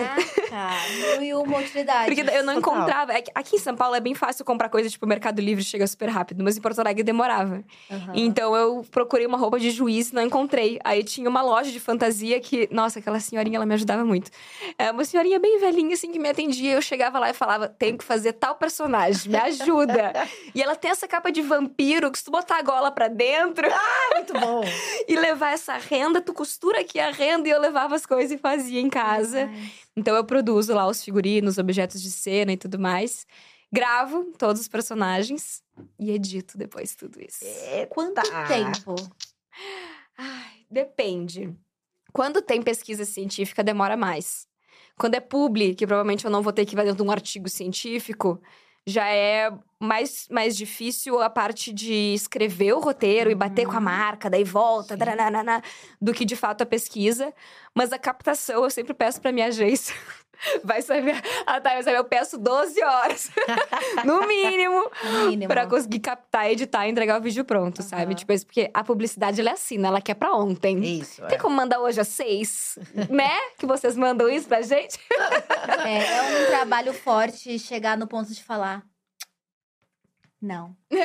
Não vai dar. Hoje Vai não, dar. hoje não Conseguirei. faro. Não é porque poderei. quando a gente dá conta sozinha, a gente sacrifica a saúde. Total. Uhum. Só que quando você começa a ter gente, você não quer sacrificar o final de semana do seu editor. Você não quer mandar É. ele virar madrugada. Sim. Dói no corpo, no não, eu não coração. tenho horário de trabalho. Eu Exato. não tenho. Eu trabalho da hora que eu acordo, da hora que eu vou dormir. Daí nos gaps eu como, tomo banho, vou na academia. E o povo achando que é uma guru saudável, olha só. Olha ela. Olha ela se humanizando, comendo pouco. Não, gente, olha, eu durmo mal. Eu falo para as pessoas, ah, a gente tá dormindo mal porque a gente não se desconecta das telas. Gente, às vezes é meia-noite, eu tô editando vídeo aqui, É. dentro do CapCut, porque eu edito pelo celular. Então, tipo, a Sim. tela ali grudada no meu olho, completamente não saudável. Mas eu peço essas 12 horas aí, até porque. Às vezes, depois que tá lá editando, eu vejo, ih, essa cena aqui eu vou ter que refazer. Aí vai lá, liga tudo de novo, Ah, se veste. Na verdade, eu gosto até de, tipo, gravei, deixo tudo do jeito que tá, exporta, dá uma olhada em tudo antes de desmontar. Porque senão depois tem que montar tudo de novo. É Exatamente. tão bom ouvir pessoas que fazem coisas como a gente também faz. Do Ah, jeito ainda bem. completamente errado. Olha, eu já fiz muito. Hoje em dia, não, não vem com. É uma semana. Brincando. Porque pra, pra senão. tu entregar um vídeo? Uma semana. Porque Hum. aí, tô aqui no Diacast, né? Sim, E aí Ah, a bom, gente é começa claro. a sacrificar tudo e não dá conta. sim. E eu acho que a- as, as marcas, elas acreditam, a maior parte, as agências, as marcas também, que o que a gente faz é muito fácil. Uhum. E assim, o que eu faço, pra mim, aparentemente é muito menos trabalhoso do que o que você faz. tipo. porque a criatividade de personagem, de passar uma informação, é muito complexo. Eu entendo que quando você entrou nesse mundo e falaram, queremos fazer um vídeo, 50 reais. Sim. Mas como que foi o processo de entender sobre o mercado publicitário e viver disso? Porque acredito que tá dando pra pagar aluguel agora. Não é mais 50 reais o vídeo. Não é mais 50 reais, gente. Já Perderam. Isso, deixa, já, Perderam. já era. Perdeu. Quem pegou, pegou a promoção. Quem pegou ali a liquidação. E eu já vou aproveitar pra, é, pra emendar na pergunta da Nathalie pra saber, a partir disso, como é que você vê os seus próximos anos, assim, se você tem algum tipo de planejamento, alguma vislumbre, alguma coisa assim. Então são duas perguntas aqui Tá, Nath, pra vamos você. lá. Chique. Sobre jobs e dinheiro. Isso. Eh, eu acho que eu só entendi de verdade o que estava acontecendo quando eu entrei pra dentro de uma agência. Né? Eu tentei tocar sozinha. Pensei, não, eu posso, eu não vou ficar passando porcentagem pra ninguém. eu consigo! Vamos lá, eu vou ser meu financeiro, eu vou ser meu jurídico, eu vou ser meu atendimento. Contador. E eu também sou a roteirista, a atriz, a editora. então, quando, quando começou a chegar bastante coisa e eu percebi que eu não ia conseguir, que eu não tava dando conta, e eu entrei pra dentro de uma agência, eu acho que eu comecei a olhar o meu trabalho com cara de trabalho. Eu acho que antes era eu tô fazendo uns vídeos, mas quando as pessoas pagam dinheiro aí, a gente tá aí fazendo um O negócio. objetivo ainda era voltar pra música. É, então, era. a- Eu queria seguir com os dois, mas eu queria que a música fosse mais porcentos do, Do que a que internet. você tá fazendo. Aham. E hoje em dia é justamente o contrário. É A internet é 90% e a música é 10%. Eu faço, tipo, poucas festas no mês, até porque eu preciso dormir. então eu faço só coisas que eu realmente gosto muito, que eu me identifico, que tem uma grana legal envolvida. Então, quando eu entrei pra dentro de agência e começaram a chegar marcas grandes, com prazos, né? Com uma responsa maior, assim, que eu fui entendendo, eu fui aprendendo a monetizar. Eu levei muito puxão de orelha de amiga minha que já era, já trabalhava com isso há mais tempo, dizendo: mulher, tu tá cobrando muito pouco, você tá doida, olha o que você tá entregando. Porque eu, eu comecei fazendo conteúdo sempre com equipamento profissional, com o Aham. celular, e depois comprei um ring light. Eu não tinha microfone, não tinha nada. Eu tava na pandemia sem grana, né? Mas eu sempre fui muito criativa, né? Eu sempre dava um jeito de fazer aquele personagem, sei lá, nem que eu tivesse que me enrolar no papel higiênico, sabe? Que eu- hoje em dia eu já tenho mais possibilidade, até porque as marcas, como elas pagam bem, eu consigo pegar um, um pouco daquele dinheiro pra investir dentro do próprio vídeo que eu vou entregar, né? Então, eu acho que a, a criatividade me salvou pra eu Uhum. conseguir sempre dar um jeito. E até hoje isso tá muito presente na minha vida, assim. Tipo, é, hoje mesmo eu publiquei um vídeo que eu queria ter gravado numa máquina daquelas de pump it up, sabe aquela máquina de dança? Aham. E daí eu fui atrás de alugar a máquina e não tinha disponível. E eu, ai, como é que faço pra gravar no shopping? Ah, não dá se tiver fins comerciais. E era publicidade. E eu, como é que eu vou fazer? Como é que eu vou fazer? E daí eu fiz tudo em casa. Tipo, eu recortei as setinhas que vão no chão. Eu coloquei o- a estrutura do meu fundo verde atrás pra ser aquele negócio que a gente se segura. Demais. Coloquei na TV as setinhas ali. Meu namorado produziu a música. e daí, com a criatividade, eu fiz um negócio meio que quase sem custo nenhum, assim. Você gravou hoje, mas tem que rodar o feed que ainda não, não postou, né? Não, já postei. Ah, já postou. Já então, postei, gente, vai, vai rodando o feed porque É. tá por aí. Já postei. E, e é isso, eu acho que a, criatividade foi ajudando, então eu fui aprendendo muito, tipo, aonde que valia a pena investir, cobrar mais, aqui cobra menos, aqui a gente faz desse jeito. Essa aqui não tá pagando muito bem, essa tá pagando melhor, essa aqui será que vale a pena? Esse aqui eu consigo entregar uma coisa mais simples. Tem isso também, eu gosto muito de falar sempre sobre isso, que é eu precisei pra minha vida, assim, pra minha saúde mental, pra eu conseguir me manter ativa nas redes sociais, porque a gente sabe que não tem o que fazer, a gente tem que estar lá ativo, pelo menos numa certa frequência. Eu criei um conteúdo mais fast food, que é tipo esse da água de cocô, que não tem personagens, tem nada. É Sim. eu abrindo o celular de um jeito engraçado e, falando. contando ali.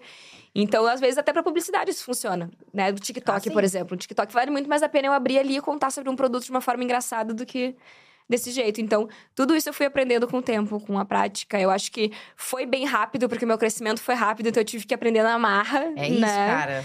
Não Muito deu pra aprender rápido, com o né? tempo. Mas eu também me conectei com pessoas que trabalham com isso na- ao meu redor. Isso também me ajudou muito. Eu me mudei pra São Paulo tem seis meses só. Mas desde que eu cheguei aqui, eu só conversei com pessoas que criam conteúdo. Então isso me ajudou muito, assim. Porque eu comecei a me desenvolver, a entender... Como é que você faz, né? Como é que cobra? Como é que faz isso? Como é que faz aquilo? Mas e terceiriza? Com quem... Então isso também me ajudou muito. E falando dos meus próximos passos, eu quero muito trabalhar menos. Não, eu quero, eu quero terceirizar coisas, porque eu faço muitas coisas. Trabalhar pra trabalhar menos. Exato, trabalhar para trabalhar menos. Eu quero ter pessoas trabalhando junto comigo. Acho que a primeira parte que eu vou terceirizar vai ser essa questão da pesquisa, porque eu sou muito ciumenta com a minha edição e com a minha captação. Já tentei terceirizar, mas tem aquela dorzinha do ai, me manda as brutas que eu faço, O básico. sabe? Daí eu. Então eu ainda tô eh, relutando um pouco terceirizar essa parte. Então eu, eu quero fazer menos coisas, eu quero, de repente, ter outras fontes de renda, talvez um pouco mais. eh, que dependam menos de mim, da minha dedicação full time, sabe? Uma renda passiva. Eu quero muito, de repente, ter um curso meu um dia também. Legal. Penso muito sobre isso, sobre falar de criatividade, de influência responsável, ou infotenimento, que é uma palavra que eu gosto bastante, que é de passar informação através do entretenimento.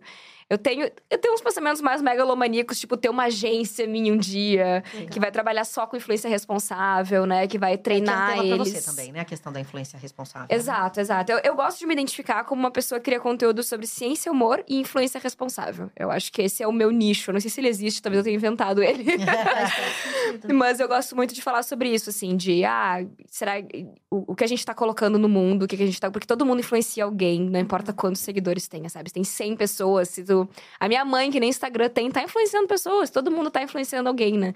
E dentro da internet, eu acho que a gente tem que ter muito senso de responsabilidade. A gente tem que pensar, lembrar sempre que do outro lado tem uma pessoa que vai consumir aquele conteúdo, né?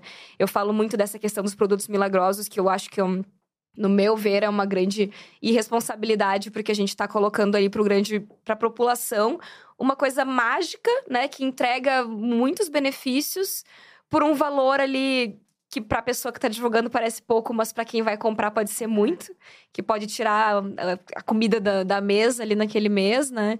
E a gente acaba indo numa ferida muito que, que, atinge muitas pessoas, porque é óbvio que tem muita gente que não consegue se alimentar bem, dormir bem, fazer academia, fazer terapia. Então, se a blogueira tá dizendo que aquela gominha ali vai resolver todos os meus problemas, é óbvio que eu vou na gominha, vou parcelar em três vezes de 99. Gente, a gominha, né? A gominha é um fenômeno, né? É, Todas elas vendem a gominha. Todas elas. E, e, é gominha de tudo, ninguém mais faz cápsula hoje em dia. É só vender uma gominha. A gominha pra você passar a escrever bem em língua portuguesa. gominha tá vindo. pra falar direito. E vai, vai funcionar. Olha, você vai ver. Vai, é... Com evidência científica. Da Mari. Exato. Então você pode aguardar, vai ser dezembro de 2023. Tá vindo aí, gente. Já vem aí. Vem aí. Papá. Mari, você consumia conteúdo antes de produzir? Porque a gente sempre consome, quando a gente consome, a gente imagina muito o conteúdo que a gente faria. Sabe, você tá assistindo e você, ai, eu faria diferente. Mas você tava muito ocupada fazendo 50 mil festas antes. Isso no mestrado. Gente. É, e eu fico pensando, porque eu, quando eu entrei para criar conteúdo, eu pensava muito, putz, essa pessoa tá falando sobre cabelo crespo, cabelo afro, autoestima, mas tem uma consistência, uma coisa que une todas as discussões, que é isso é, é um problema racial. Uhum. A base disso são questões raciais. E imagina se eu não tivesse entrado na universidade, tivesse consumido esse conteúdo, essa pessoa um dia ia falar: você odeia seu cabelo, você odeia? Porque o racismo é foda. Não é porque você é horrorosa e não tem produto pra cuidar do teu cabelo. E aí eu e aí eu comecei a pensar no meu conteúdo apesar, a partir do conteúdo que eu já via. Uhum. Esse processo aconteceu com você? Ou você realmente começou a produzir conteúdo é, de acordo com essa demanda? Porque eu sinto que muita da galera que. A gente é mais antiga, né, na internet, né, Jana? Tem jeito. Estamos aí há uns anos. Mas eu sinto que muita da galera muita da galera que veio recentemente, pós-pandemia, nasce sem consumir conteúdo, vê uma coisa ou outra. E aí, isso é uma chave de sucesso. Porque geralmente vocês começam a fazer coisas que as pessoas não necessariamente estão fazendo daquele jeito. Sim, sim. E aí, as, e muita gente às vezes imagina que. Porque é isso, você teve uma, um crescimento gigantesco, exponencial em, muito te, em pouco tempo. E as pessoas falam, como é que dá? Dá, talvez como é que dá? É ótimo. Conta essa fórmula pra gente. Pois é, justamente. Mas tu acha que é porque tu consumia muita coisa e isso fazia tu conseguir, poder te comparar com essas pessoas? Exato, num, mas num momento em que tinha espaço. No momento em que eram menos influenciadores, criar em cima da falta de um conteúdo fazia sentido. Não entendi. Existiam menos influenciadores no mundo. Certo. No Brasil. Ah, muito menos. Muito menos. Meu Deus do céu. Cada 2015, ano... muito uhum. menos existiam pouquíssimos. É, nasce uma vertente em 2015 para frente, né, você fala. chamada identidade. Antes o YouTube tinha clipe, gastronomia, futebol, clipe, música. Uhum. E de repente nasce a vertente identidade. Pessoas falando sobre negritude, sobre racismo, sobre ser PCD, sobre ser indígena, sobre ser mãe solo, etc. E rola identificação dos públicos. Isso é um fenômeno muito recente, tipo, muito mesmo. Uhum. E aí eu crio meu conteúdo porque eu vejo uma ausência no mercado de discussões sobre isso. Certo. Então eu crio meu conteúdo observando o conteúdo. Uhum. E o que está sendo muito comum com muitos criadores que a gente tem conversado aqui no Diacast nesse pós-pandemia é que não necessariamente isso é real. Ah, não, seja, não, é, não, são pessoas que consumiam, que assistiam coisas. Simplesmente Exatamente. começaram assim. Exatamente. É, é, que, na verdade, quando eu comecei, essas redes de vídeos curtos estavam começando junto comigo. Uhum. O Rios foi criado quando eu comecei a fazer, então é isso não existia. É, você falou que acompanhava algumas coisas, né? Que foi o que te estimulou essa coisa, por exemplo, dos vídeos é, do, do corpo humano, né? Que é, tinha no pessoa TikTok, fazia, logo é. em seguida, quando eu baixei. Mas também, o TikTok, ele se tornou o que ele é ali pro 2020. Antes ele era meio que só dancinha. Musical. Ele era o musical, exato. É, é verdade, inclusive outro uhum. nome. Então, tipo, eu, eu acho, por exemplo, que eu sou faço parte da primeira leva de influenciadores de ciência nas redes sociais. Uhum. Porque antes tinha os canais de YouTube, né? Tinha, sei lá, o Atila, tinha o Nerdcast, tinha vários Mas outros. Mas só educação, não entretenimento. Exato, não tinha esse, tipo, essa atuação. Tipo, se eu for pensar agora, alguém que tava dentro do YouTube fazendo sketch de ciência e humor, eu não consigo nem pensar em eu alguém, também. sabe? Eu tenho, sei lá, Porta dos Fundos, que de vez em quando deve ter falado de algum assunto. Ou. Não sei. Eu Então, tipo, sei lá, por exemplo, eu, Porque é muito se eu for também, né? pensar. É É. imenso, a gente não consegue saber quem que tá Os fazendo. gringos, de repente, estavam fazendo e a gente não sabe. Mas é. Eu tava consumindo esses conteúdos dentro do TikTok, por exemplo, mas eu comecei a, a fazer esse conteúdo porque eu achava que não tinha no Instagram, por exemplo. Ah. Eu falei, ah, tanto que os meus primeiros vídeos não foram postados no TikTok. Eu via lá e eu postava no No Instagram. Instagram. Eu não tinha. Eu não sei se eu não tava seguindo essas pessoas, mas é porque realmente o Rios estava recém aparecendo, né? Então as pessoas estavam usando o Rios pra mostrar qualquer coisa, sua rotina, trend, coisa assim. E daí eu achei um gap. Eu falei, ah, eu vou falar sobre ciência de uma forma engraçada aqui dentro dessa rede social. Mas eu sou uma grande consumidora de YouTube desde muito nova, assim. Eu tava até conversando antes com a Thay ali, que eu assistia muito depois das 11. Eu achei que eu ia conhecer a Gabi hoje. Mas Ai, amo, vem breve. Vem em breve. Cara, Você sentiu a indireta, né? eu senti esse clima. Eu vou ter que voltar um Gabi, dia. cadê você, meu amor? Eu, eu realmente não tô voz, suprindo aqui. tadinha, Tá sem voz. Então, e eu assistia a Jude Jude, por exemplo, é uma grande referência pra mim, assim, me identificava muito com ela. Porta dos Fundos, né? Essa galera do humor, de um humor posicionado, né? Porque no fim das contas tudo é política, né? Aham. Então essas pessoas com quais eu me identifico sempre tiveram um posicionamento parecido com o meu. Eu acho que muito do que me leva, levou pra internet também tem a ver com isso, né? Levar o meu posicionamento e o que eu acredito sobre aquilo. Então eu acho que meio sem querer eu achei um gap, né? Eu achei, tipo, não tem ninguém falando sobre isso, vou fazer também. Acho que não foi planejado, assim, sabe? Aham. vou criar aqui uma coisa. Mas eu acho que foi, ah, existem essas referências que vêm junto comigo de um humor e de coisas que eu aprendi com eles, né? Tipo, eu aprendi muito com a Jude Jude, por exemplo, várias coisas. E eu aprendi, e ela era muito engraçada, ela não fazia sketches, mas ela tinha um bom humor ali. Então eu acho que querendo ou não, isso veio de bagagem junto comigo. E eu acho que eu acabei ocupando um espaço meio sem querer, assim, de ser, tipo, essa primeira leva de pessoas que falavam sobre ciência e humor com uma linguagem acessível, uma linguagem fácil. Eu acho que a pandemia também, estar acontecendo naquele momento ali, a ciência tava em alta, né? Tava Tava. todo mundo falando sobre Sim. aquilo ali, falando bobagem. Muita Muita. bobagem. Muita bobagem. Então, eu acho que eu acabei ocupando um gap meio sem querer, não planejado, sabe? Acho que eu não cheguei a identificar, tipo, como pode ter acontecido contigo, sabe? Identificar e planejar. Uhum. Acho que depois, quando eu vi isso como, como criação de conteúdo de verdade, quando eu tive que talvez abdicar de falar de várias coisas, tipo, ah, não faz tanto sentido eu ficar falando sobre a minha carreira como DJ, vou falar isso mais nos meus stories. Uhum. Dentro do Rios eu vou ir por aqui. Aí sim já foi mais uma estratégia pensada, né? De Ah, tipo, ó, existe esse gap, não tem quase ninguém falando dessa forma, não tem ninguém falando da forma como eu falo. As pessoas estão respondendo, meu Deus, eu nunca tinha entendido isso e agora eu entendi. Uhum. Eu pensei, tá, é aqui. Eu vou ensinar com uma linguagem que as pessoas entendam, uma linguagem simples, uma linguagem bem humorada. E daí ali eu me encaixei, assim. Não sei se era essa a tua pergunta. É exatamente isso, É, tá. arrasou. E qual é a dica que você dá pra quem gostaria de começar a produzir conteúdo? Você acha que essa pessoa deve começar? Você acha que ela deve fazer o quê? Olhando assim a situação, A dica é terapia. Não, assim, é, é um trabalho difícil, é um trabalho trabalhoso, é um trabalho que a gente recebe muito hate, a gente realmente tem que estar ali bem assistido. Mas é um mercado que tá muito aquecido, isso é inegável, sabe? Tipo, eu falo pras minhas amigas da biologia pra elas irem pra dentro da internet. Eu não gosto da ideia do todo mundo tem que virar TikToker pra ser bem sucedido. Aham. Mas eu acho que se existe essa possibilidade na sua vida, tipo, de um tempo livre, de uma.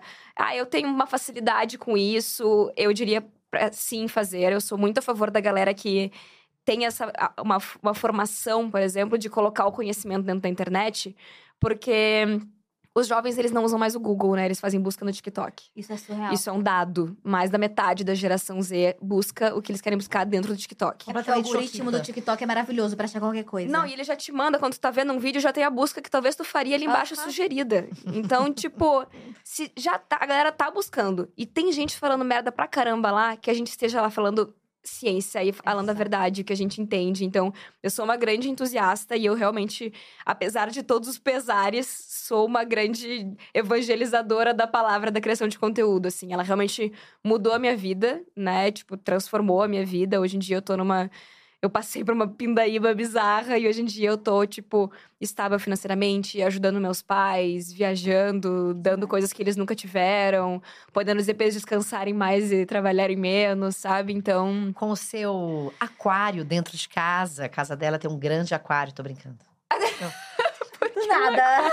Não, que eu lembrei do caso de uma blogueira que mostrou a casa. Que a Com casa é aquário. enorme, tem um puta Ah, aquário tá. gigantesco, com, que foi o tema durante semanas. sucesso. Durante semanas, Não, fez não, muito não tem sucesso, porque aquário. tinha, sei lá, tubarão. Então a Mari, gente, falando de ciência, ela já chegou nesse aí, lugar. Então a casa aí. dela tem um grande aquário, são cinco tubarões lá dentro. Não, Vem eu gostei. Tem uma casa legal, tem uma casa legal, bacana. Eu tô querendo ir pra uma maior agora, porque eu Olha. tenho muita tralha. Eu Com um preciso aquário. Ele com vem. aquário. É porque é muita gente pra é, dar conta. são muitas pessoas. É muita peruca, é muito peruca, juiz. É muita Sabe gente ali. No, no final da semana, quando eu vejo um monte de roupa fora do meu armário, eu penso, meu Deus, como é que eu fiz isso? Eu lembrei É. que por dia eu sou oito pessoas. Exato, não tem o que fazer. Tenho roupa de oito pessoas naquela cadeira, imagina. A culpa não é minha. A culpa é das oito pessoas que moram na minha São casa. elas que estão aqui, ó. É, imagina. No fim do dia, as outras pessoas que, as oito pessoas que trabalham pra você, né? Exatamente. Mas arrumar a casa não arrumam. Não arruma. Só Lavar uma Mari. louça não lava. E os próximos pra- passos pra carreira, então? E pro YouTube, talvez? Penso muito sobre. Quero. Gosto de falar. Eu falo muito, você deve Fala ter bem, percebido. carismática, muito. Eu, eu tive que me adaptar pra ser a pessoa que fala em. Toda vez que o Rios expandia o tempo, eu comemorava. De Aham. 15 pra 30, de Que 30 legal. pra 1. Ah, graças a Deus. Tô quase. Agora Agora, eu tô torcendo pelo. Porque hoje em dia tudo é Rios, não importa o tamanho, né? Mas É. o de um minuto e meio continua entregando melhor do que os mais longos. Uhum. Então eu tenho muita vontade de ter um lugar onde eu não preciso falar correndo, tudo rapidinho, assim. Para as pessoas. né? Porque eu quero poder desenvolver mais um assunto, quero que seja mais um bate-papo, né? Eu quero. Às vezes eu sinto falta de humanizar o meu conteúdo, porque eu preciso falar tudo tão rápido que parece que eu sou uma professora ali ensinando um monte de coisa. Aham. E eu quero poder, poder, no meio do vídeo, dar uma risada e falar, eu faço tudo o contrário disso.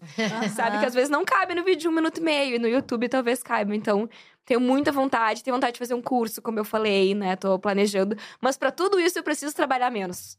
Sim. Vai. Porque hoje em dia eu não tenho tempo pra nada. Pra No momento que eu conta. conseguir terceirizar as coisas e eu não precisar fazer as coisas só nos intervalos, Sim, sim. né? Que eu tenho um horário de trabalho mais definido e tal, eu, vou, eu quero poder expandir pra outros projetos, com certeza. Perfeito. Eu Acho que esse é o, é o processo de trabalho da blogueira, né? Dói, não é fácil, né, Jana? Ai, gata. Tamo aí na luta, né? Tamo na luta, tamo aí trabalhando, meus Entendeu? amores. Vou falar oito anos. eu também, Agora arrumei um roteirista. Olha. É, chique. Oito anos, querida. Oito anos. Se não tem criatividade, não tem vídeo. É, Como que vive Ah, assim? em breve vai aparecer umas vagas aí, galera. Fiquem Entendeu? atentos que eu vou, vou colocar lá. Temos No vagas Instagram. para. Porque eu preciso de pessoas trabalhando comigo, urgentemente. Ah, eu acho que faz parte crescer, faz parte expandir, trazer mais informações. Sim, Gente, claro. a gente podia conversar por tantas horas. Por tantas horas com essas mulheres geniais, inteligentes, carismáticas, engraçadas, falando sobre coisa séria. Vocês são grandes, Essa, essa grandes conversa, divas. ela teve muitos altos e baixos. A gente chorou de rir, depois a gente tava aqui meio desesperado, preocupado. pensando, meu depois. O sindicato Foi vem doido. aí.